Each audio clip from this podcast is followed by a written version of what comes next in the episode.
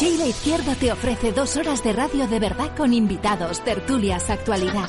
Si quieres saber todo lo que pasa en nuestra región y en España, sintoniza Teiba FM en la 101.4. Sheila Izquierdo te espera de lunes a viernes de 11 a 1 de la tarde. shake your body, baby, do that conga. No, you can't control yourself any longer. Come on, shake your body, baby, do that conga. No, you can't control yourself any longer.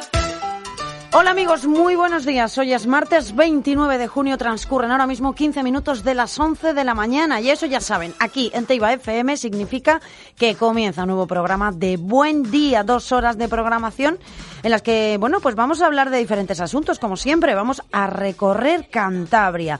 Y es que se celebran las fiestas de San Pedruco en muchos eh, puntos de nuestra comunidad y en este caso nos vamos a ir hasta Solares porque allí hay un intenso programa festivo que se lleva desarrollando desde este fin de semana. Queremos conocer, bueno, pues ese balance del fin de semana y también los actos previstos para hoy con esa misa mayor que sin duda, bueno, pues eh, va, va un poco a completar este programa festivo. Queremos saber también cómo se han llevado llevado a cabo los actos, sobre todo en una época en la que, como saben, estamos todavía inmersos en esa pandemia. Todo eh, incluye una serie de restricciones hasta la fecha no vistas. Así que nos trasladaremos hasta allí. Pero también hoy, como cada martes, nos toca el turno de hablar de turismo. Y es que eh, vamos a, a estar con nuestra tour operadora, con Hanna que nos va a hablar de esos destinos seguros y de qué vamos a poder hacer este verano en materia de viajes, si podemos volar, no podemos volar, a dónde, si nos exigen una prueba PCR, en fin, todos los detalles nos los va a dar hoy Hanna. Y también hoy es turno de la psicología educativa y hablaremos con Crucelis, nuestra psicóloga particular, sobre el apasionante mundo de la adolescencia. Comenzamos. Todos los días Eila Izquierdo recorre Cantabria por sus 102 municipios. 15 minutos de información municipal con sus protagonistas para que te enteres de lo que pasa en tu pueblo. Te esperamos de lunes a viernes a partir de las 11 y 10 de la mañana en tu ayuntamiento. Teiba FM, la que faltaba. Me embruja el murmullo del río y del monte. Nos vamos ya hasta Solares para hablar de esas fiestas de San Pedruco, unas fiestas que en esta ocasión son mucho más cautelosas que en pasadas ediciones y que vienen a recuperar pues un poco la tradición en la zona. Se tratan de varias jornadas festivas y ya este mismo fin de semana ha sido, bueno, pues un fin de semana intenso en cuanto a la programación, con todo tipo de actividades y mucha ilusión. Y vamos a hablar ya con Manuel Oz de la eh, Junta Vecinal. Muy buenos días, Manuel, ¿cómo estamos? Buenos días, Sheila. Un placer saludarle y un placer poder hablar por fin de las fiestas de San Pedruco que, bueno, todavía están dando, eh, todavía tienen mucho que contar esas fiestas, todavía hay actos hoy programados. Sí, sí, la verdad, la verdad que sí, que, que hoy todavía, bueno, hoy ya acabamos ya con la misa y, y están los danzantes desde las nueve de la mañana danzando por, por la zona. Y bien, después del fin de semana que ha sido intenso, parece que el tiempo nos está respetando, al menos los días que, que tenemos las cosas programadas. ¿Alguien hizo alguna petición especial a San Pedruco para que no lloviera? Porque amenazaba lluvia. sí, sí, no, la verdad que sí, pero vamos, llevamos unos huevos ahí a las clarisas y parece que ha funcionado. bueno, eh, claro, eh, con, con, esta, con esta programación se recupera de una manera más cautelosa, pero sí que se recupera en cierto modo la tradición en, Solares, eh, estas fiestas de San Pedruco que vuelven de nuevo. Claro, han tenido que, me imagino, bueno, pues pensárselo muy bien a la hora de organizar los actos y también, claro, lógicamente, los actos se han tenido que amoldar a los protocolos anti-COVID. Manuel. Sí, sí, no, la verdad que pues, desde el minuto uno surgió la, surgió la idea de, de, hacer fiestas, pero siempre con la programación y todo adecuado a la, a la época que corresponde y pues siempre con sanidad hablando a ver qué se iba pudiendo hacer, porque claro, además cada semana te va cambiando, pues ibas un poco sobre la marcha, como quien dice, pero nada, aparte los, los organizadores en este caso, solo Esfera, que me ha estado ayudando bastante, que era el que llevaba el tema de las entradas, me iba informando de, de lo que se podía, de lo que no, cómo, cómo deberíamos hacer esto, lo otro, y al final más o menos te van llevando entre todos un poco a a que salga todo bien y que vaya por buen camino. Claro, me imagino que antes de, dar el visto bueno a, venga, vamos a hacer las fiestas, eh, vamos a hacer la, la programación, también me imagino que surgirían dudas, ¿no? Cuando, además, en, en otros puntos de Cantabria se está optando por no hacer todavía ningún tipo de celebración, hay otros que sí, pero bueno, el, el sentir general es vamos a contenernos. Me imagino que las dudas afloraran antes de. Pues mira, la verdad, la verdad es que no, ¿eh? Porque ¿Ah, no? desde el, no, hablé desde el minuto uno con María Higuera, que es la concejala de aquí de festejos, y nos reunimos y, y- y- y ya lo dijimos los dos, digo, algo hay que hacer dentro de lo que se pueda, bien hecho siempre todo, con precaución, pero ya nos hemos tirado un año la gente en, en casa, un poco sufriendo, la verdad, y digo, al- algo hay que animar para que la gente, incentivar un poco a, a que la gente vea que se puede salir de, de esta situación. Ujú. Sí, que se pueden seguir celebrando las cosas, pero con, con cautela. Con cabeza, porque, es. porque además una de las cosas que hay que destacar, Manuel, es que eh, bueno, los protocolos se han cumplido eh, y por tanto no ha habido aglomeración de gente, sí que han sido unas fiestas seguras, ¿no? Sí, sí, no, estaba todo bien controlado, con su aforo, sus entradas, en la puerta un chico con, con el lector controlando que, que no se colara nadie que, sin entrada, seguridad para evitar aglomeraciones y que la gente cumpliera dentro del recinto la normativa. Y bueno, y luego la comisión, que, pues eso, 14, 15 chavales del pueblo y de la zona que han estado ayudándome también desde el principio y, así pues la verdad sale sale todo bien. Con, con gente con la que hemos tenido la verdad que da gusto. Ujú. Bueno, pues es una prueba más, Manuel, de que las fiestas bien llevadas, las fiestas en los pueblos, en nuestros municipios, bien organizadas, no, no suponen un riesgo, pese a que hay, haya quienes, eh, bueno, pues quizá lo puedan pensar. Eh, me gustaría preguntarle, para usted, ¿dónde está el verdadero riesgo eh, en esta época que vivimos? el verdadero riesgo está en, en cada uno porque si somos conscientes de lo que se puede y no se puede hacer cada uno si vienes a la fiesta sabes que tienes que tener la mascarilla si no hay distancia. Hay que usar el gel cada vez que vas a tocar algo etcétera. No se puede fumar hay que hay que tener un poco de control. Y la verdad por ejemplo el sábado sobre todo que eran conciertos más enfocados a gente joven la verdad que se han portado o sea la gente espectacular. Vamos no ha habido ni vamos nada vamos nada raro ni ninguna agrupación o sea muy bien todo todo muy bien. Bueno, ¿y ahora qué? Eh, nos queda este día festivo, pero me imagino que ya estén pensando en a, a ver qué podemos hacer para la siguiente, ¿no? ¿O qué? Sí, no, no, en cuanto, en cuanto se ha cerrado ya el telón de lo que es los conciertos y demás el domingo, bueno, ya los grupos que actuaron ya les he dicho que para el año que viene hay que hacer algo más, que cuento con todos ellos porque la verdad da gusto, se han portado todos muy bien con nosotros. Y sí, ahora que en cuanto acabe hoy, una semanuca de vacaciones me voy a tirar descansando y a pensar en el año que viene. Bueno, pues eh, nada, le dejamos que sabemos que tiene todavía mucha organización por delante. ¿Esa, ¿Esa misa mayor a qué hora es? ¿A las 12 o a qué hora es? A las, do- a las 12, a las 12. A las 12. Bueno, pues esa misa. ¿Y qué más estaba previsto hoy en el calendario festivo? Nada, desde las 9 de la mañana se han tirado unas bombas despertadoras y los danzantes de, del grupo de danza San Pedruco danzando por la zona de la Calleja y de Solares. Bueno, pues eh, ahora toca disfrutar de esta última jornada festiva y desde luego, bueno, pues agradecerle su paso por este programa, Manuel. Nada, a usted. Eh, cuídese mucho y nada, y ojalá que nos volvamos a ver, ¿eh? Eh, prontito. Sheila, una, una cosita. Dígame. Me gustaría agradecer públicamente, pues eso, a toda la comisión, a María Higuera, a Cholo Esfera, a Music 19 y todos los grupos que han formado parte de, de este fin de semana, porque la verdad que sin ellos no, no hubiera sido todo esto posible, al final organizarlo entre, entre cuatro personas, como quien dice. Bueno, y pues- nada, agradecérselo. Pues ahí queda eso. Muchísimas gracias. Manuel Oz, cuídese y disfrute de San Pedruco. Chao. Vale, gracias, Sheila. Hasta luego. La actualidad municipal en Cantabria 102. Sheila Izquierdo, de 11 a 1 en Teiba FM. Y volando, volando, llegamos hasta ella. Y es que hoy nos tiene preparado un safari de excepción, de lujo, pero eso sí, al alcance un poquito de todos, porque nos vamos de safari. Nos vamos a Kenia, Tanzania, Uganda. ¿A dónde nos vamos, Hanna? Muy buenos días.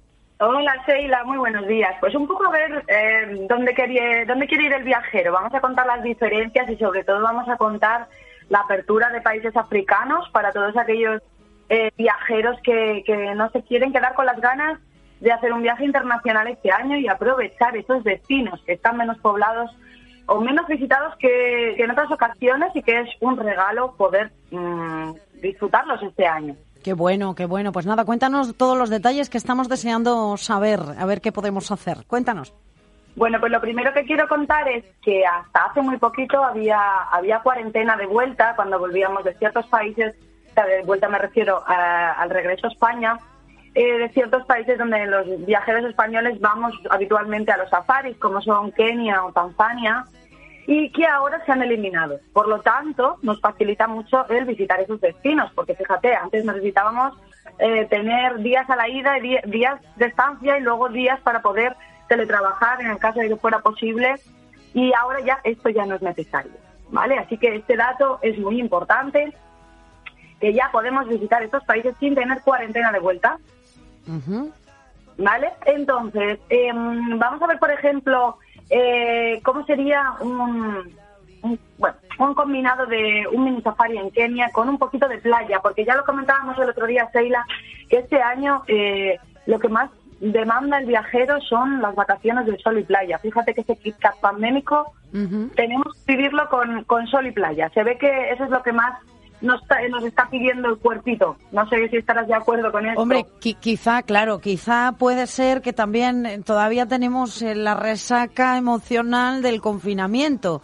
Que te, acuérdate que en pleno en pleno confinamiento total hizo un verano en, en Santander y en Cantabria maravilloso bueno. y nosotros encerrados. Sí, totalmente, porque claro, si lo comparas con este año, pues entonces ya es como ¿no?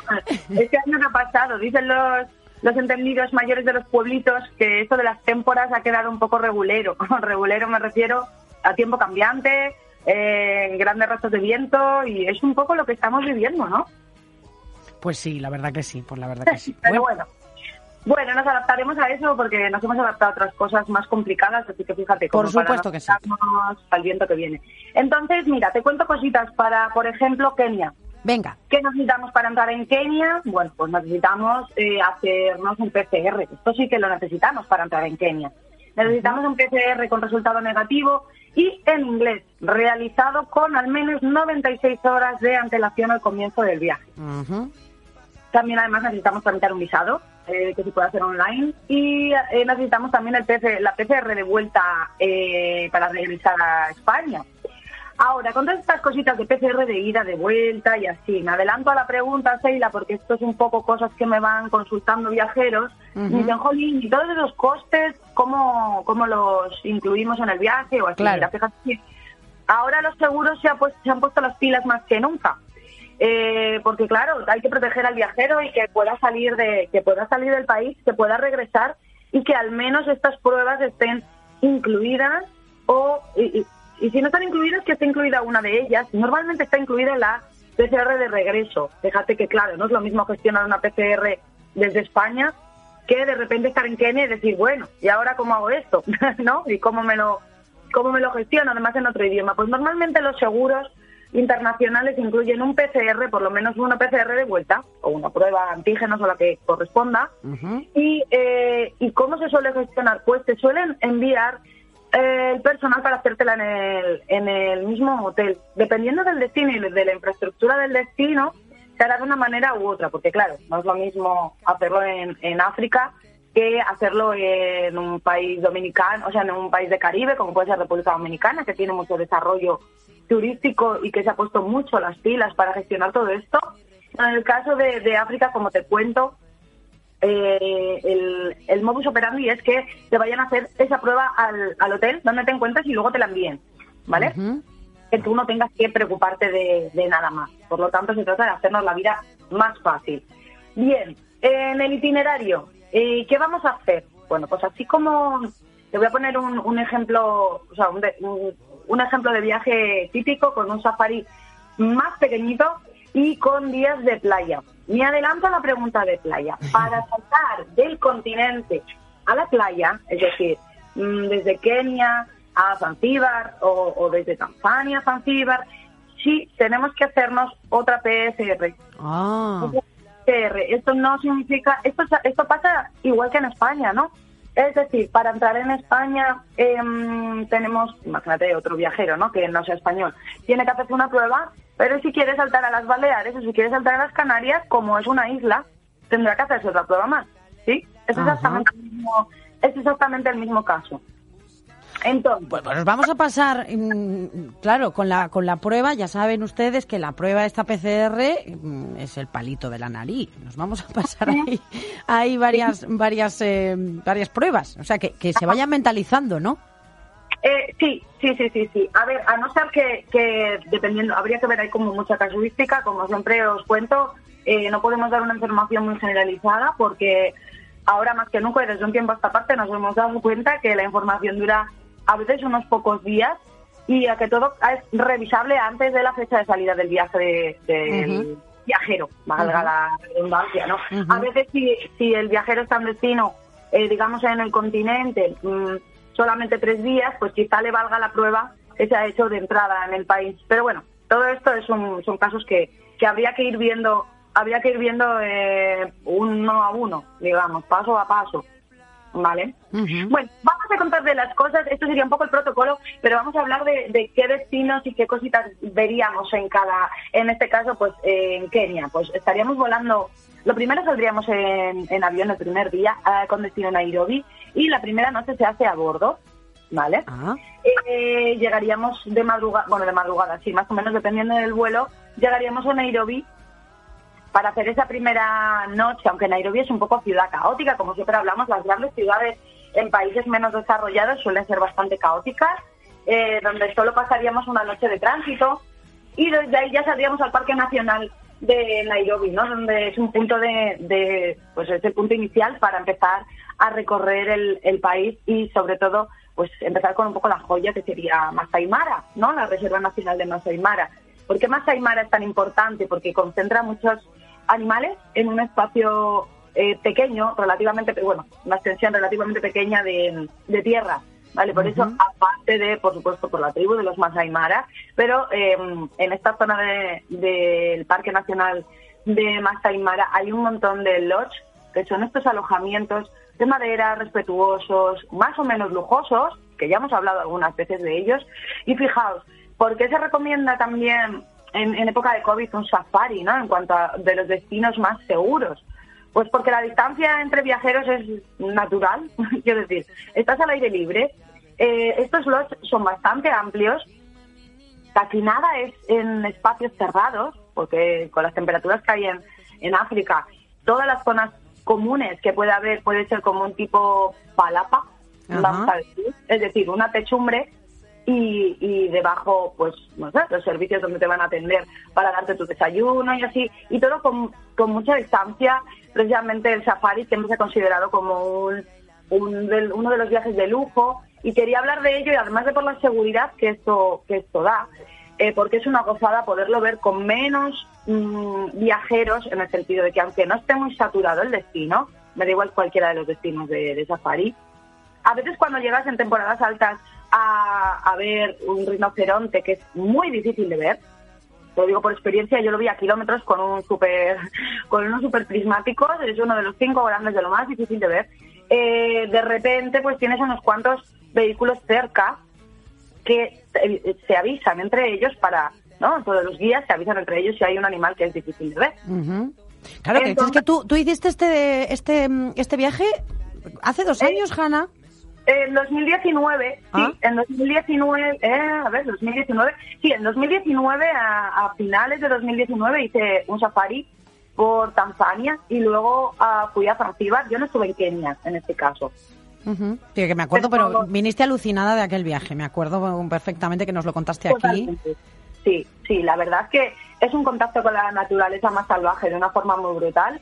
Eh, eh, eh, sí, es como meterse en el libro de la selva o en el Rey León. ¿no? A mí me transportó mucho a, a esa época muy de niño, muy, muy de, se- de sentir los elementos de forma muy salvaje y es algo que te llama mucho la atención. Mm, Y, qué eh, maravilla. fíjate- sí, fíjate que en Kenia normalmente es como que la mayoría de las personas que no han hecho un safari empiezan por Kenia, después van Kenia, Tanzania y luego, por ejemplo, quizá Uganda, que es otro de los destinos del que quería hablaros hoy. En Uganda, la diferencia un poco entre estos destinos es que mm, en Uganda, por ejemplo, está el tema de los gorilas que se pueden avistar, pero avistar a pasos. A- a- Le vas a tener a los gorilas a pasos de ti. A Es pasos que tiene que ser una pasada eso, Hanna, de verdad. Fíjate que el otro día, hablando con un proveedor que está especializado, que son unos chicos españoles que trabajan destinos eh, muy especiales y hacen cosas experienciales, y bueno, es un partner nuevo que con el que he hecho un acuerdo, me, me decían que la gente que, que la gente que cuando hace este avistamiento por primera vez de los gorilas es un poco como una experiencia mística y ahora te explico por qué.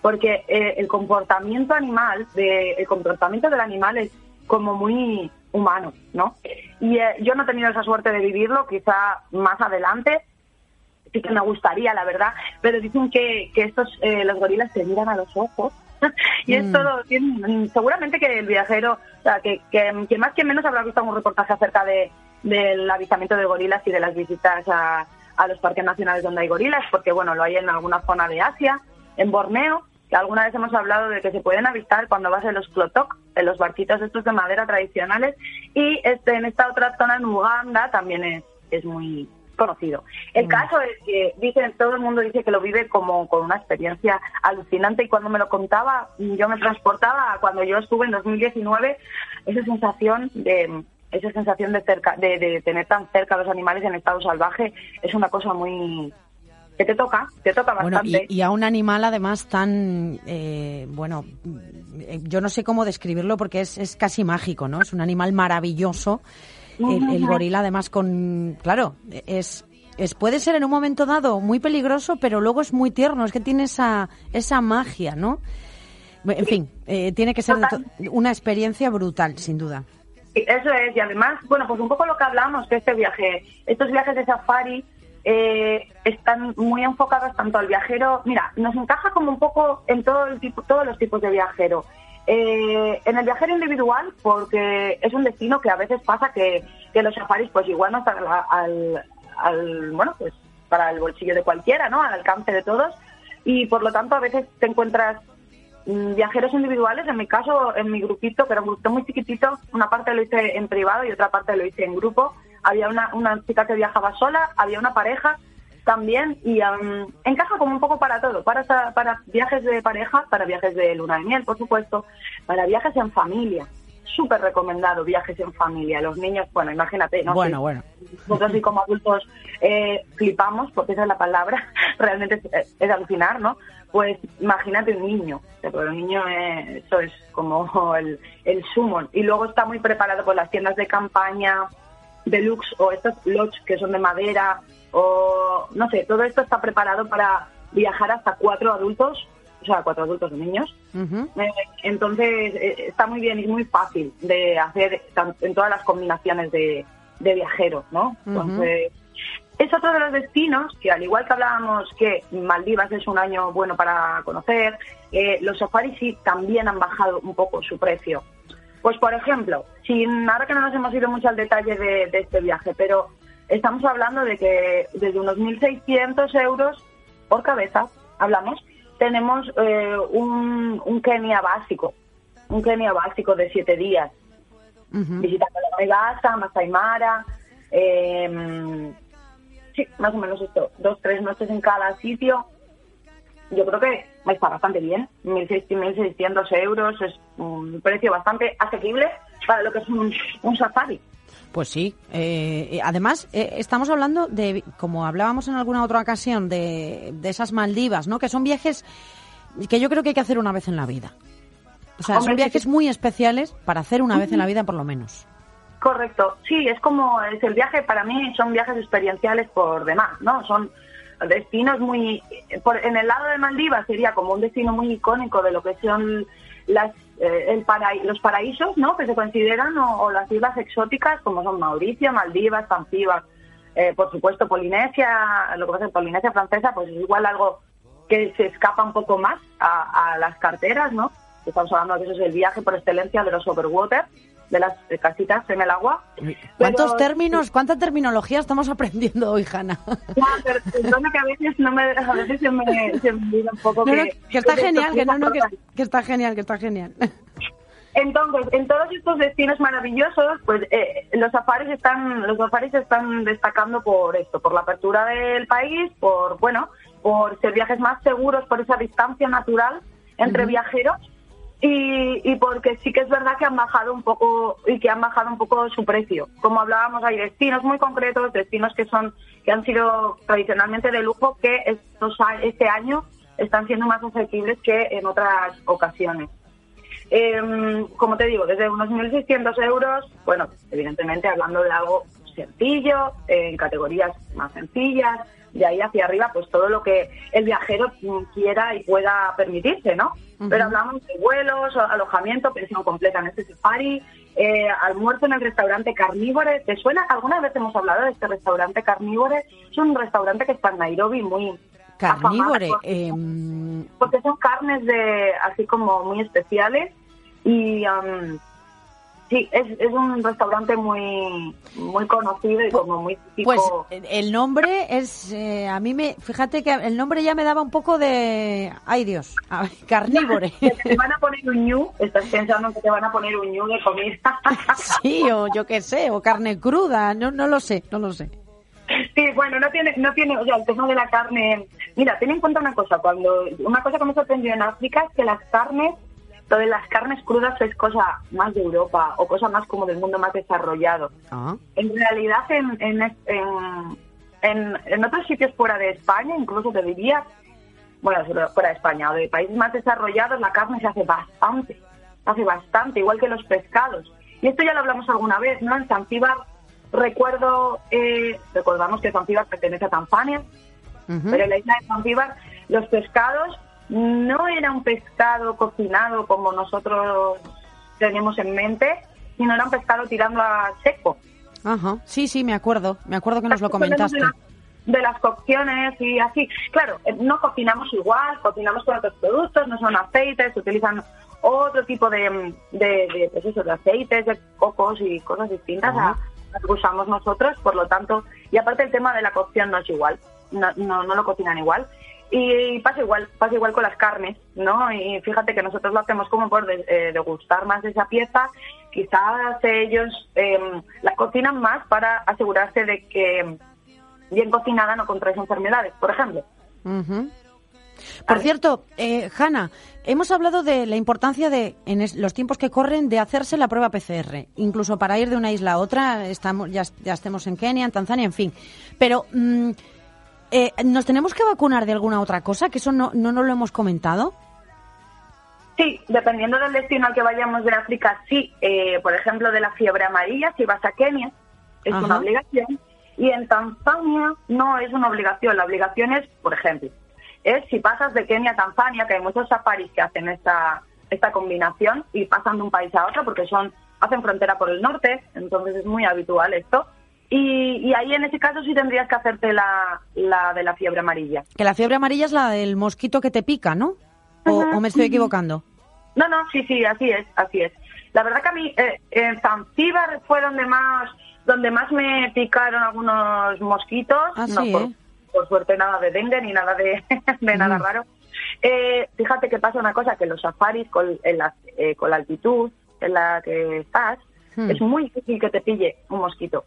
Ah. Entonces, realmente, sí, realmente donde donde más te puede donde más expuesto estás son en las zonas de playa o pues como en todo destino que Vaya hace por Dios. calor, donde se- sí donde, cuando se va el sol salen los mosquitos pero efecto te da igual estar en República Dominicana estar en Ya. Asia en en Bali que da igual que estar en cualquier otro destino donde haga mucho calor o sea la vegetación cuando hay mucha vegetación también hay mosquito y también hay mucho bichito. Entonces, cualquier destino que sea húmedo, que haya altas temperaturas, que... Bueno, pues ahí, al amanecer y al anochecer, hay que fumigarse, autofumigarse a sí mismo. Pues no sé si os acordáis, alguna vez comenté, recuerdo ahora mismo, se me viene a la cabeza, estando en Holbox, en una islita en, en México, en el norte, una isla así bastante pilonga, digamos, con muy poca infraestructura y muy sencillita. Ahí fuimos a ver la bioluminiscencia y eso era al, anochecer y a la bioluminiscencia esto que hay como un, un- un microbio en el agua, no sé si es un microbio, perdonad si estoy diciéndolo. O, o plancton o bacterias, algo de eso, de seguro. Eh, Una bacteria, eso es, y al moverse en el agua, pues tiene que ver con una reacción, sale es como fosforito. Bueno, Mm. pues esto se ve evidentemente al atardecer, y recuerdo que me comieron literal. Recuerdo que me comieron literal. Creo que es de los viajes que más me ha pasado, y fíjate que, que he ido de una punta a otra del, del mundo, y ojalá que pueda ir a más. Pero en ese caso recuerdo que me comieron. Recuerdo que me comieron aquellos bichitos, claro, te metías como en un tipo laguna y, eh, bueno, donde se junta el agua con el mar, ¿no? Y, y, eh, el, eh, y aquello fue, pues...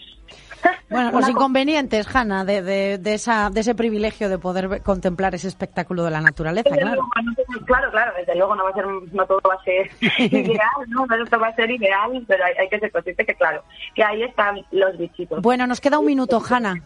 Sí. Concluimos. Bueno, pues, pues nada, así resumiendo muy mucho, lo más importante de lo que estamos hablando es que eh, hay destinos en África que están abiertos, eh, que para visitar estos destinos como pueden ser Kenia, Tanzania o Uganda, que me gustan mucho cualquiera de estos tres destinos de safari, que cada uno ofrece una cosa un poco distinta. Que en Ujú. Kenia tenemos alojamientos que son diferentes a los de Tanzania, por ejemplo, los treetops, que son alojamientos, treetops es como de árbol, ¿vale? Eh, que tenemos también mucho tipo lodge de luna de miel, que hay muchas cosas interesantes y que en Tanzania hay mucho alojamiento privado y que en Uganda lo que destaca diferente a los otros dos anteriores es el avistamiento de los gorilas. Mm. Que se pongan en contacto, que ahora mismo es una buena manera de visitar eh, estos destinos de los que hablamos, que van, están menos explotados y que es una alegría para la vista. Así que mm, Claro que sí. Claro que sí. Y, y nos- se nos han quedado, a mí se me han quedado muchas preguntas, pero si te parece para la próxima sección, para el próximo programa. Y, y los que nos estén escuchando, si quieren consultar más información fidedigna y sobre todo, bueno, pues conocer algo más eh, acerca de estos posibles destinos, pues que contacten contigo en, eh, en Hanna, eh, la viajera, eh, a través de redes sociales y en tu página web, ¿te parece? Nos vamos. Venga, perfecto. Nos vamos, Muchas Hanna. gracias. Un placer. Cuídate. Sheila Izquierdo, de 11 a 1 en Teiba FM. Come on, shake your body, baby, do that conga. No, you can't control yourself any longer. Come on, shake your body, baby, do that conga. No, you can't control yourself any longer. Bueno, pues en esta primera parte, eh, que ya prácticamente termina, nos hemos ido hasta Solares y hemos hablado de viajes, de esas recomendaciones a tener en cuenta de cara al verano y nuestros eh, planes, si es que queremos irnos eh, fuera o quedarnos aquí en España. Bueno, ya saben que vamos a estar recordándolos semana a semana todas esas recomendaciones, pero el programa ahora va a dar paso a los informativos y luego nos iremos a Valderredible y hablar- hablaremos de la adolescencia con Cruz Celis, nuestra psicóloga. Así que quédense que volvemos enseguida. Sheila Izquierdo, de 11 a 1 en Teiba FM.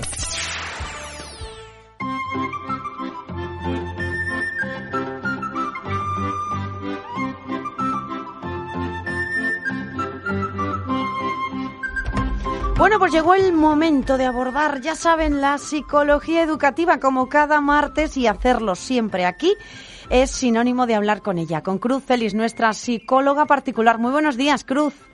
Hola, buenos días. ¿Qué tal te va la vida, cariño? ¿Cómo estás? Pues bien, bien. La verdad es que contenta de, de- de- de esta estación del verano y de las noticias, ¿no? De que parece que las cosas van. Bueno, ya sabes, mm, es que te tenemos mucho aprecio porque además, claro, cada semana nos ilustras muchísimo, nos ayudas a todos, ¿eh? A tener una vida un poquito más equilibrada, que nos viene muy bien. que venimos de mucha crispación, Cruz, yo creo. Pues sí, sí, esperan tiempos difíciles porque hay que soltar mucho de lo que hemos tenido contenido. Hemos estado conteniendo muchas emociones y, Mm. y ahora van a ir saliendo. Así Mm. que hay que mimarse. Bueno, hoy vamos a seguir hablando, Cruz, además de la adolescencia, porque claro, es un campo pues muy interesante eh, y, y- y que da para mucho. Eh, lo venimos haciendo en todos estos programas y además, bueno, hoy traemos novedades, nos traes novedades, Cruz. Bueno, verás, es que eh, hay un libro que a mí me gusta en particular para si alguien quiere profundizar un poco sobre el tema de la adolescencia y leer con más tranquilidad, además ahora que llega el verano, bueno, pues podemos hacer esta recomendación. Es un libro que se titula Educar a adolescentes con inteligencia emocional. Y eh, de Elise Maurice, de Steven Tobias y de Brian Fied- Friedlander. Bueno, la verdad que los nombres no hace falta recordarlos. Con el título se encuentra el libro, ¿verdad? Educar adolescentes con inteligencia emocional de Plaza and James. No es un libro sencillito en cuanto a que tiene 250 y pico páginas. ¿Mm? Se lee bien porque es un libro escrito para, para- para- pensando en mamás y papás, entonces es fácil de leer, es agradable. eh, si tienes hijos adolescentes vas a ver muchísimos ejemplos y situaciones con las que te vas a identificar y te van a dar muchas ideas y un poco lo que todo lo que hemos hablado estos días aparece ahí. Eh, entonces yo lo recomiendo mucho, pero dentro de todas las cosas interesantes que cuenta el libro, hay una que a mí me gusta porque me parece muy creativa y muy original y es un poco comparar eh, la relación con los adolescentes y la vida del adolescente y la nuestra con ellos eh, con señales de tráfico. Me parece, bueno. sí, es muy creativo y muy claro. Enseguida te lo cuento. Pero bueno, te quería decir que ya que llevamos, este va a ser el, tercer episodio ya de esta miniserie sobre adolescencia, Me encanta, sí. Pues bueno, un poco recordárselo audi- a la audiencia, por si acaso alguien nos está oyendo y no ha escuchado los anteriores, que sepa que hemos hecho otros dos programas. ¿no? Que los pueden encontrar un buen día en, en iVoox martes. y lo pueden encontrar además en iVoox, ¿eh? que tienen eh, ahí pueden cada martes eh, ya saben que nuestro programa dedica la sección a la psicología educativa y, y, bueno a través de internet y nuestras redes sociales pueden encontrar eh, al- pues todas las secciones de Crucelis porque efectivamente es muy interesante que lo recuerdes porque en los programas anteriores hemos venido dando recomendaciones bueno a ver, truquillos, eso es, Mm, truquillos, mm. consejos, información en general sobre cómo mejorar un poco, bueno, pues la convivencia, ¿no? Con, con bueno, pues con nuestros hijos, con nuestras hijas que tienen, pues las hormonas a flor de piel y bueno, a veces, a veces igual, pues surgen, ¿no? Algunas, algunos conflictos. Claro, sí. Mira, yo creo que de todas las cosas que hemos hablado, la, la más importante, yo creo, que hay que tener en cuenta y que a veces no se sabe es entender que la adolescencia es una etapa de una tremenda fragilidad emocional y que por eso hay un adolescente se enfada y se siente muy triste o, o se siente eufórico eufórica mm, de un momento para otro, de manera inmediata. Entonces, es importante que entendamos esto. Hay mucha fragilidad emocional. Es, estoy construyendo quién soy, estoy en un proceso de construcción en que todo el cemento está mojado, aquí no se ha solidificado nada, nada está Mm. bien asentado y por tanto soy muy frágil y cualquier crítica o cualquier cosa que yo entiendo y vivo como una crítica me hace daño y me defiendo con uñas y dientes. Y de aquí vienen muchas veces los enfados. Muchas veces dicen, pero ¿por qué se, se ha puesto así si solo le he dicho no sé qué? Bueno, porque ese solo, pues para él o para ella ha sido mm, eh, que, que has tocado algo que estoy intentando construir y siento que se lo vas a tirar. Hay que tener mucho cuidado con eso. Es decir, intentar más que nunca ser muy respetuosos, asertivos, empáticos y fomentar la escucha activa. Más que en ninguna otra etapa. Si desde luego, si se ha hecho antes, pues ya se parte de una buena base y la comunicación va a ser mucho más fácil. Pero si alguien que nos escucha siente que discute constantemente con su hija, su hijo adolescente, pues una cosa que tiene que hacer es decir, empezar a tener mucho cuidado con el lenguaje que utiliza, con si utiliza juicios de valor, eh, comentarios que de alguna manera descalifican, desprecian, tú no sabes, no tienes ni idea, no tienes experiencia suficiente, dentro de unos años ya sabrás. Mm, comentarios de ese tipo mm, van a hacer que la comunicación sea mucho más difícil. Claro. Esa es un poco la parte que yo más quiero insistir, porque si tú tienes esa idea, es más fácil que la comunicación empiece a ir mejor. Claro, porque Cruz, ya llegados a este punto, mira, me surge la pregunta. Me imagino que todas las eh, familias que, que a menudo han, bueno, pues eh, solicitado tus servicios, me imagino que tengan una, una, bueno, una duda o que recurran a ti en definitiva por, por, por casi prácticamente lo mismo, ¿no? Eh, por, por esa falta de entendimiento, por, por no poder comprender bien lo que está sucediendo y por no poder gobernar las situaciones, ¿no? Que es un poco la clave de todo esto. Sí, bueno, y, luego yo lo que más me encuentro es eso, es decir, mm, hablar con las personas y darte cuenta de que hay una falta de información mayor de la que pensamos. Y que tener información, o sea, es entender ver, tú puedes mirar una misma cosa con diferentes ojos, ¿no? Es, y, imagínate, a veces vemos un cuadro y no lo entendemos muy bien, sin embargo, luego lees algo sobre eh, la pintora o el pintor y te cuentan el momento vital que estaba viviendo, lo que sentía en ese momento, y ya vas a mirar el cuadro de otra manera y Mm. lo vas a entender mejor, ¿no? Pues la información siempre nos ayuda a entender. Y entonces, eh, muchas veces las personas no saben, mi hijo tiene un problema o no lo tiene, esto que pasa es normal, eh, yo lo enfoco así, hay otra manera de enfocarlo. Bueno, pues, pues eso, tener una imagen lo más completa posible. Y yo creo que esa idea del adolescente como muy frágil emocionalmente, porque como hemos hablado otros días, que muchas veces se ponen muy gallitos, ¿no? Te, te, te, Te retan. Es. Sí, y se les ve muy subidos de tono, pues parece que son muy fuertes y lo que están haciendo es intentar empoderarse, pero es un empoderamiento muy superficial y muy frágil. Y, y eso ocurre también siempre que interactúas desde la confrontación, desde el reto, entonces es debemos hacerlo de una manera más eh, sin, sin ir de frente sin ir al choque frontal, ¿verdad? Desde te escucho, entiendo tu parte y ahora te cuento la mía. Porque claro que la nuestra tenemos que poner y tenemos que poner nuestros límites, claro que sí, pero desde la sensibilidad de saber que la otra persona es muy frágil. Claro, a mí todo esto eh, me, me recuerda un poco a cuando ¿no? encontramos a personas, y adolescentes, que tienen ese tipo de actitudes de que se intentan hacer más grandes. Yo siempre lo, lo, lo asemejo al rey, es que en el reino animal también está esa táctica defensiva a flor de piel. El- hay muchos animales que reaccionan hinchándose, ¿no? Para, para parecer que son más grandes y así, bueno, pues eh, intentar, eh, bueno, pues eh, ganar al enemigo, entre comillas, ganar entre comillas, me refiero, ¿eh? Pero, sí, sí, sí. pero es la misma la, técnica. parte psicológica, claro que sí, sí. Yo cuando veo la danza esta maorí, ¿eh? es, es total, es una demostración de fuerza y de poderío, ¿no? Para a- a asustar al enemigo ya que empiece con la moral baja. es verdad, es verdad.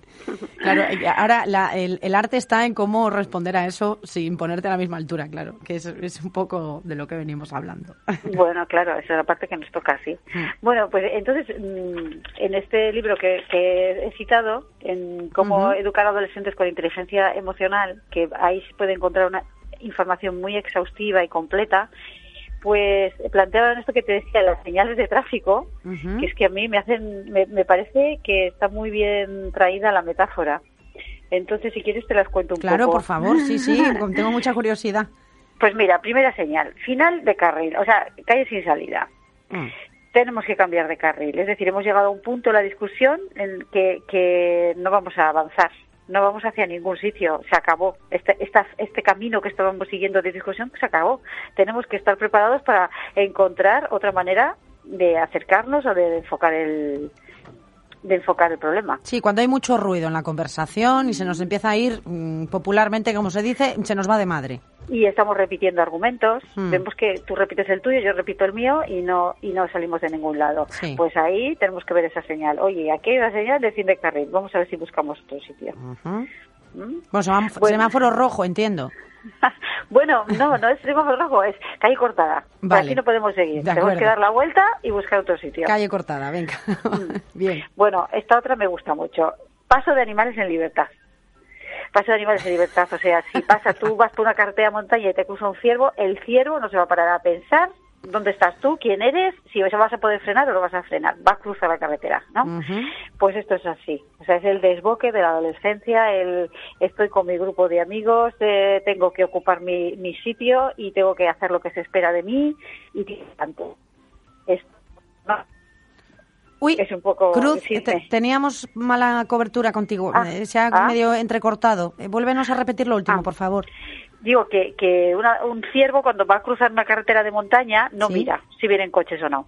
Que, que un adolescente es así, es un poco, como hemos dicho, que emocionalmente tienen esa capacidad de pasar de una emoción a la contraria muy rápidamente, pues es como un animal en, ¿no? Este, este símil me gusta, de, de decir, yo voy, el adolescente tira para adelante hacia lo que en ese momento siente y necesita y no tiene la capacidad de valorar lo que está ocurriendo a su alrededor, ¿no? Como ese ciervo que va a cruzar y no puede mirar si viene, no es capaz de pensar que tiene que mirar si viene un coche o no. Ujú. Entonces tenemos que saber esto, porque nosotros somos el que llevamos el coche y tenemos que saber que nos puede parecer por ahí un ciervo, que tenemos que conducir con precaución, que tenemos que estar alerta. que esa alerta la vamos a tener nosotros y que eso que le pasa al adolescente tiene que aprender a controlarlo y a contenerlo, pasará, pero es un aprendizaje y tenemos que saber que un aprendizaje es un proceso que dura un tiempo, no es una cosa de hoy para mañana. O sea, hay que estar ahí, pero con la tranquilidad de saber que es lo que está ocurriendo es normal y que, y que irá pasando. O sea que, y esa, esa es la señal de animales eh, en paso. ¿Cómo era? Paso, paso de animales en libertad. Eso es, paso de animales en libertad. todos, todos hemos visto, ¿verdad? El, el- el precaución. Sí. Bueno, otro, ya que estamos en una carretera de montaña, pues desprendimientos. Peligro de desprendimientos. Es decir, pueden ocurrir cosas. Puede ocurrir cosas eh, con, con límites que hasta ese momento no se habían cruzado. Temas relacionados con las relaciones sexuales o con el alcohol o con las drogas o con el tabaco. Bueno, el tabaco también es una droga, ¿verdad? Mm. con los diferentes pueden es muy probable que ocurran cosas así. Es la edad de que ocurran sucesos eh, en los que se traspasan límites que hasta ahora no se habían traspasado y que se prueban cosas que no se habían probado. Y pues tenemos que saber lo que eso puede ocurrir que si estamos atentos que si tenemos una buena comunicación que si sabemos leer los mensajes implícitos y explícitos pues será más fácil que estemos un poco preparados para lo que pueda ocurrir. Ujú. Eh, Pero nun- nunca paralizarse, ¿verdad? Como adulto Claro. Bueno, la paralización, claro, no, no. A, a veces hay que dar tiempo y hay que observar, pero eso no es paralizarse. Eso No. es est- estar haciendo lo que tienes que hacer. Pero claro, paralización, ¿no? Sí. Claro, no, me refería como la señal en sí misma, la del desprendimiento, nos obliga, digo, utilizando la metáfora, nos obliga a detenernos, ¿no? A decir, bueno, a ver qué va a pasar, puede pasar, mm, voy a andar con cuidado por aquí, pero nunca paralizarse. A eso Claro, la, no, claro, la señal de desprendimiento realmente te la vas a encontrar en alta montaña, normalmente, ¿no? Bueno, en zonas de montaña que te dice, cuidado con esa curva que gira a 90 grados porque a la vuelta mm, no sabes lo que te vas a encontrar, te puedes encontrar un pedazo de peña caída, entonces Mm. vete, vete atenta, vete, vete observando las señales de la carretera, ha llovido recientemente, ha hecho mucho, vete observando, vete, Ujú. ve atento y alerta, ¿no? A lo que pueda a lo que te vayas a poder encontrar porque sabes que es posible que te lo encuentres pues sabes que es el momento vital de encontrártelo no hay otro que habla otra señal esta habla más de enfocada en el adolescente que es la visibilidad reducida. Es decir que muchas veces cuando hay niebla no señal de zona de nieblas cuando vamos a Asturias a los lagos de Covadonga verdad que siempre hay nieblas pues mm, te cuesta ver por dónde va la carretera te cuesta saber hacia dónde tienes que ir mm, respecto a dónde quieres ir tú ¿no? Ujú. Tienes que decidir, seguimos para adelante, que igual solo es una nube, damos la vuelta, ¿qué hacemos? Y este es el adolescente en su vida. ¿Hacia dónde quiero ir? ¿Este es el camino que quiero seguir? ¿Qué hay un poco más adelante? No lo sé, no lo puedo ver. Esta es la incertidumbre con la que vive el adolescente. Ese me parece súper gráfica, me encanta. La de la niebla, bueno, claro. Claro, ¿hacia dónde voy como persona? Pues todavía no lo sé. ¿Qué hay al otro lado de la nube, de esa niebla que no me deja ver? Pues no sé lo que hay porque nunca he estado, ¿no? No puedo anticiparlo, no tengo experiencia vital para saberlo. ¿Quién soy yo? Pues no lo sé porque soy una persona en construcción. Acabo de descubrir que tengo ciertas habilidades, yo qué sé, imagínate, artísticas que no habías descubierto. Y es algo nuevo para ti, nunca te había dado por dibujar y te has puesto y resulta que dibujas bien. ¿Qué es esto? O, o te pones a tocar un instrumento y ves que te sale. O, o- descubres que las matemáticas se te dan particularmente bien. Y dices, ¿y soy yo una persona de matemáticas? ¿Desde cuándo? ¿Por qué? Sí, cuando era pequeño no lo era.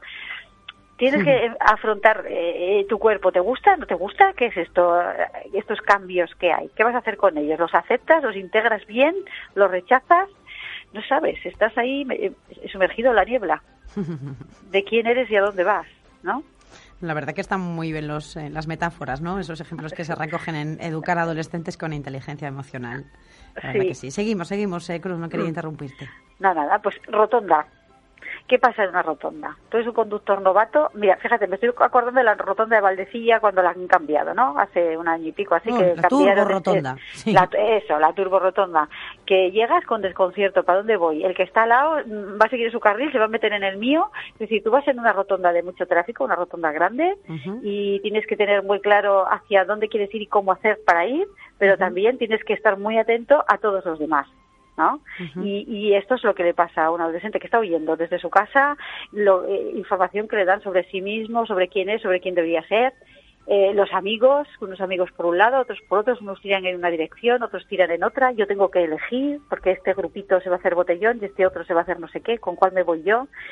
Mm, ¿No? El cole, el instituto, que me dicen, estoy en una rotonda, hay información por todas partes, no sé muy bien para dónde ir, porque la niebla no me deja saber a dónde quiero ir, y, estoy ahí, que tengo que tomar decisiones eh, con, con, mucha información en mi entorno, difícil de gestionar. Qué interesante. Seguimos, seguimos. Eh, bueno, pues otra que me gusta es la de área de descanso. Esta va dirigida a mamás y papás. Mm. que, oye, pues mira, a veces hay que tomarse un descanso, eh, un tiempo muerto, salir de la situación, hacer caso a lo que sientes tú, escucharte y, encontrar tu punto de tranquilidad para, para, volver a esa vorágine del tráfico, a esos desprendimientos y rotondas y niebla y, y, poder gestionar y ayudar a gestionar eso, ¿no? Para ser un guardia de tráfico eh, más competente, pues a veces hay que relajarse y, tomarte, concederte tu tiempo para reconectar contigo mismo y, volver a la situación bien colocado. Entonces, bueno, pues la, la de área de, de descanso. Y por último, por último, puente estrecho, vía estrecha, ¿no? Es en las que vamos a vivir eh, situaciones para las que no sabemos si tenemos suficiente resistencia, si vamos a tener, esto es para mamás y papás, si bueno, cualquiera, los niños, los chavales también la viven, si vamos a tener recursos suficientes, si vamos a tener tiempo, si vamos a saber gestionar nuestras emociones, hay que pasar por ahí y la cosa se ve complicada. El otro día estaba yendo una conferencia también sobre adolescencia y, decía, mm, eh, decía, bueno, esto dura cinco años. Decía que había un papá que dice, a ver, si dura cinco años y lo único que tengo que hacer es aguantar, tranquilo, yo aguanto, aguanto estos cinco años, sabiendo que luego se va a pasar, ¿no? Yo la verdad que no lo vivo tan así, porque esos cinco años sí se pasan, pero la historia es que se pasen de la mejor manera posible y de manera constructiva, ¿no? Pero bueno, que es verdad que vamos a pasar una situación, en muchos casos, hay adolescentes que están bien regulados, organizados y que los conflictos o problemas que van a pasar son muy llevaderos y no les van a hacer particularmente daño, pero hay muchos jóvenes que están luchando con su identidad, por ejemplo, con su identidad de género, saber eh, cómo se sienten, quién les gusta, su, sus preferencias sexuales, eh, que a lo mejor que si no son las estándares, aunque hoy en día tengamos más permisibilidad, más comprensión y seamos más abiertos como sociedad, pues sigue habiendo tabúes y sigue siendo difícil afrontar quién eres tú.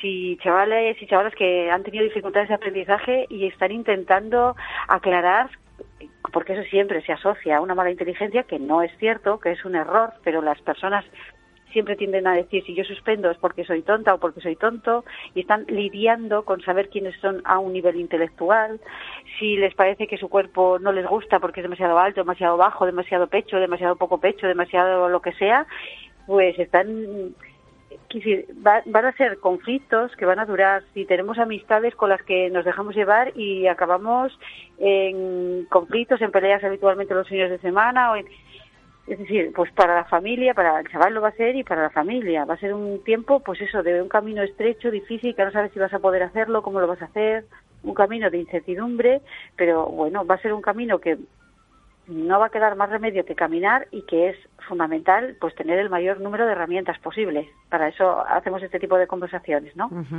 Para disfrutarlo también en la medida de lo que se pueda, ¿no? Y para poder disfrutar de ese camino, que también es importante, no que no sean años perdidos. Ah, sí, hay un libro que, ay, perdona, un libro, un dicho que, que recogen en este libro, no, no sé, es anónimo, no sé quién es, dice, si su única herramienta es un martillo, tratará todas las cosas como si fuesen un clavo. Hmm.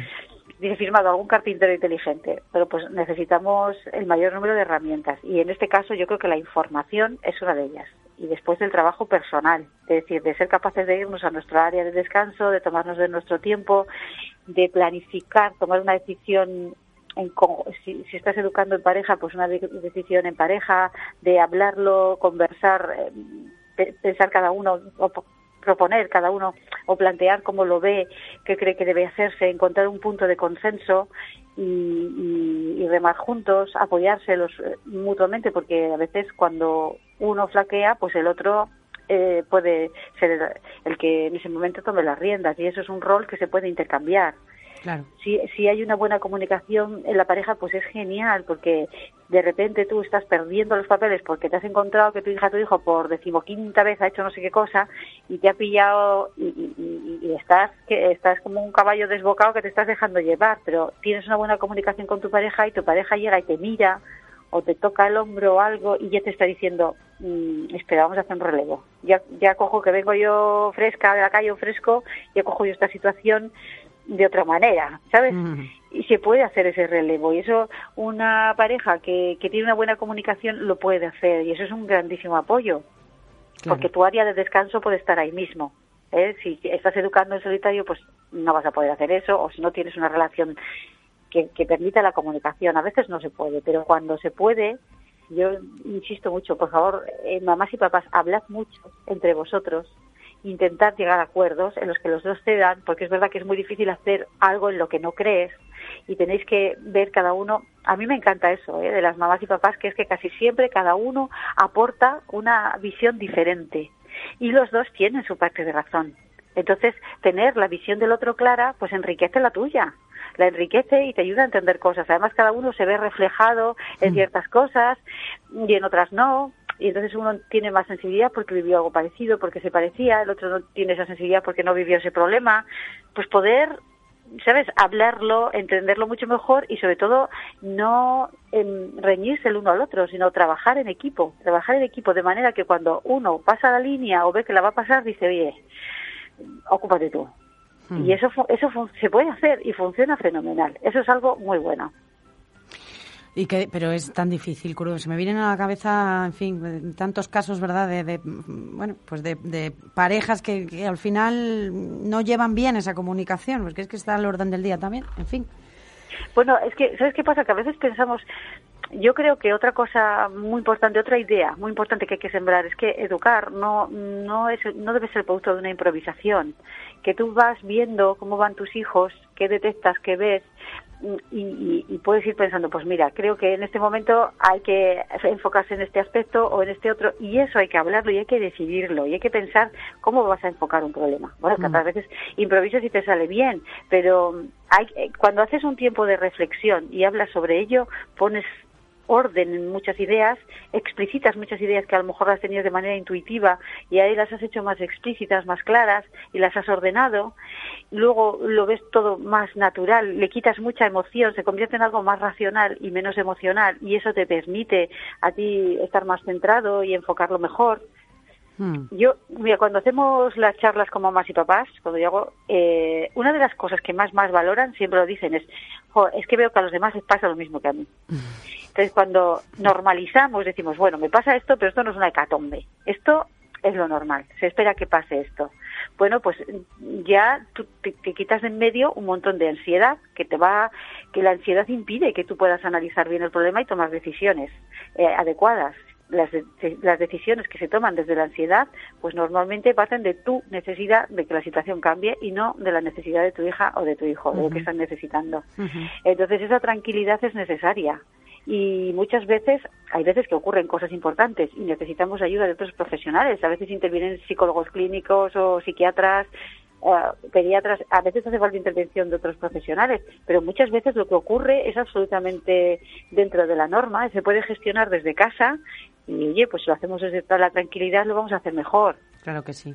Tenemos que empoderarnos que podemos hacerlo. Bueno, pues eh, Cruz, con eso nos quedamos. Este es nuestro último episodio, como tú bien comentabas, de, de la adolescencia y también de la temporada, porque ya sabes que a partir del 1 de julio estaremos en Casa Miguel. Así que, bueno, pues oye, te invitamos cuando puedas, quieras, a venirte por allí en ese programa, esa programación especial que vamos a tener a partir del mes de julio y durante el mes de agosto de, de 12 a 1 en abierto por vacaciones. Así que, Ujú. bueno, pues... Bueno, pues hablamos a ver si encontramos hueco. Venga, muy bien, Cruz, Vale. un fortísimo Bueno, abrazo, un cuídate. abrazo, Un abrazo, adiós. Sheila Izquierdo de 11 a 1 en Teiba FM.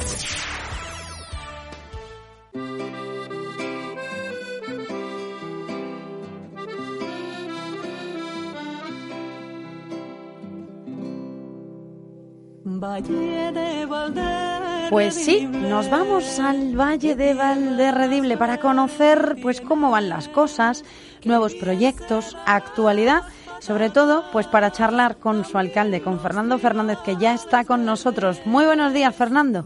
Hola, muy buenos días. Bueno, un placer volverle a saludar como cada semana y me imagino que además con novedades. Pues eh, sí, bueno, ayer ya sabes que no pude estar contigo cuando me llamaste porque estaba en, en Madrid. Teníamos una reunión que ahora estamos empeñados con el, este tema de la despoblación, que ahora todo el mundo está preocupado, parece que está preocupado, pero tuvimos una reunión en la Comisión Nacional de Despoblación, de la cual soy miembro, que está integrada por alcaldes y también eh, presidentes de diputaciones y demás, pues un poco para para que todo lo que se está hablando no se quede efectivamente eso, en solo palabras y estrategias, ¿no? Ahora todo el mundo hace estrategias contra la despoblación, el gobierno habla de, nos comentó en la reunión que tuve una vez con el presidente del gobierno de, España de la disponibilidad de 10.000 millones de euros que iban a venir de Europa. Bueno, pero luego eso hay que mirar a ver, es decir, yo creo que lo que nosotros hemos estado mm, planteando es que ese dinero no se puede perder por el camino, que tiene que llegar a los pueblos, que son los auténticos eh, destinatarios ¿no? de, de, ese montante de los 10.000 millones que hablaba, el presidente, ¿no? y, lógicamente, pues bueno, pues eh, estuvimos hablando de eso, de cómo de alguna manera plantearle al gobierno que tiene que venir con, con pelos y señales, con datos concretos, ¿eh? todo, todo ese dinero que, que a tanto le preocupa ahora a todo el mundo, el tema de la despoblación, bueno, pues, pues que se traduzca en, en dinero, en dinero efectivo. Y luego también pues eh, tenemos otros problemas eh, también muy importantes de, índole jurídico, los ayuntamientos pequeños, pues eh, lógicamente no podemos, no se puede funcionar como, como los ayuntamientos con mucha más capacidad económica y de personal, ¿no? La ley de contratos, por, por, ejemplo, a nosotros nos amordaza muchísimo, el tema del, de la contratación de personal, etcétera. Y por eso hemos planteado, yo creo que es una idea muy buena, es elaborar un estatuto de los pequeños municipios, dada que su problemática, tenemos una problemática muy específica, elaborar ese estatuto de los pequeños municipios, se ha creado ya una comisión para llevarlo eh, eh, a una proposición de ley al, Congreso de los Diputados para que eh, bueno pues se tengan en cuenta esas especificidades de, de ayuntamientos y de municipios pequeños, como es el caso de Valderredible y como sucede en muchos de, Cantabria, ¿no? Eh, para que, bueno, pues eh, se tenga en cuenta y no, no se nos ahogue eh, jurídicamente porque no hay manera de, de, hacer un, funcionar con una normativa que puede ser adecuada pues para ayuntamientos con mucha más capacidad que nosotros. Y allí estuvimos todo el día trabajando en esa línea.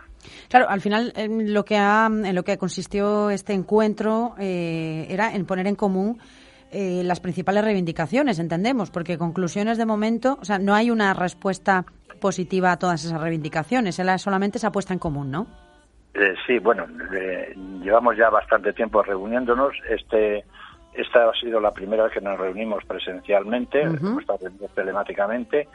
Eh, la verdad es que coincidimos al casi al 99% todos los miembros de la comisión, puesto que allí hay pues de alcaldes de pueblos pequeños, también hay de, pueblos de, con eh, características pues eh, distintas de unos de otros, pero en el fondo coincidimos en esa todos en esa necesidad fundamental que tienen las zonas rurales de ser atendidas ya. Por un lado, que no perder lo que, lo que tenemos, porque curiosamente, ahora con la COVID se está utilizando el tema de la pandemia como una alguna disculpa para quitar servicios de una manera descarada y está está sucediendo en toda España.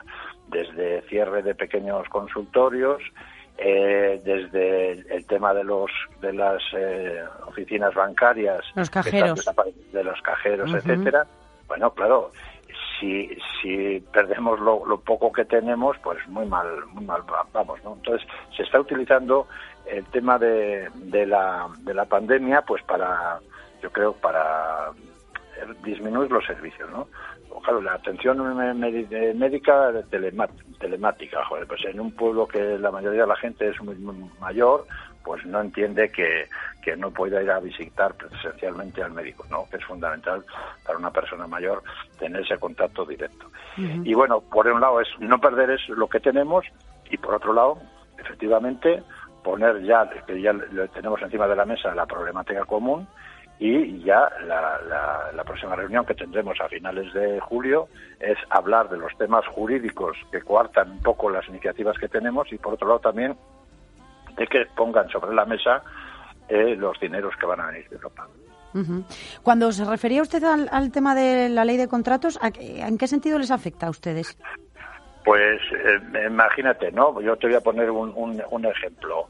Eh, no se puede eh, comprar eh, hasta una determinada cantidad de dinero a la misma empresa. Tú imagínate que en el caso de Valderredible, por ejemplo, Mm, hay una ferretería única, ¿no? mm. Entonces, no podemos sobrepasarnos comprando, eh, no sé si, no te digo exactamente la cantidad, 15.000 euros o por algo más o menos al año en esa, en esa ferretería, porque incumpliríamos la ley de contratos. Tenemos que comprarlo en otra ferretería, tenemos que salir o, a- bien a Reynosa o bien a, a, a- Aguilar de etcétera, etcétera.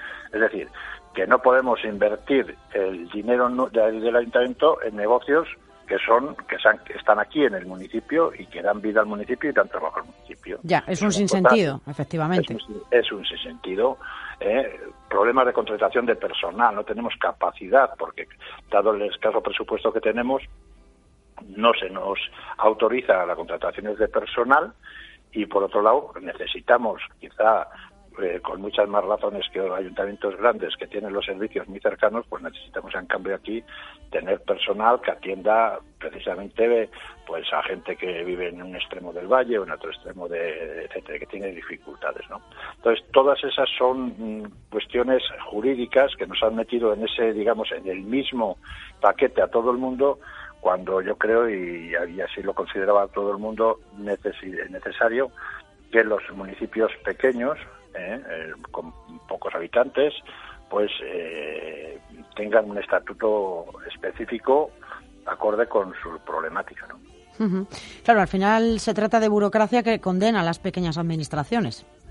Pues claro, efectivamente, si, si nos atan de, de pies y de manos y no podemos, no tenemos capacidad de actuar, pero claro, por- luego, por ejemplo, nos, nos mandan a nosotros competencias impropias, ¿no? Nosotros tenemos que atender gastos del ambulatorio, la luz del ambulatorio, la calefacción del ambulatorio, que no es competencia municipal. Sin embargo, lo tendemos. ¿Por qué? Porque porque claro los vecinos eh, tienen tienen que estar atendidos no entonces estamos realizando competencias impropias y sin embargo pues eh, eh, se nos eh, se nos de alguna manera se, se nos coarta no en, iniciativas desde el punto de vista administrativo fundamentalmente y, financiero desde luego.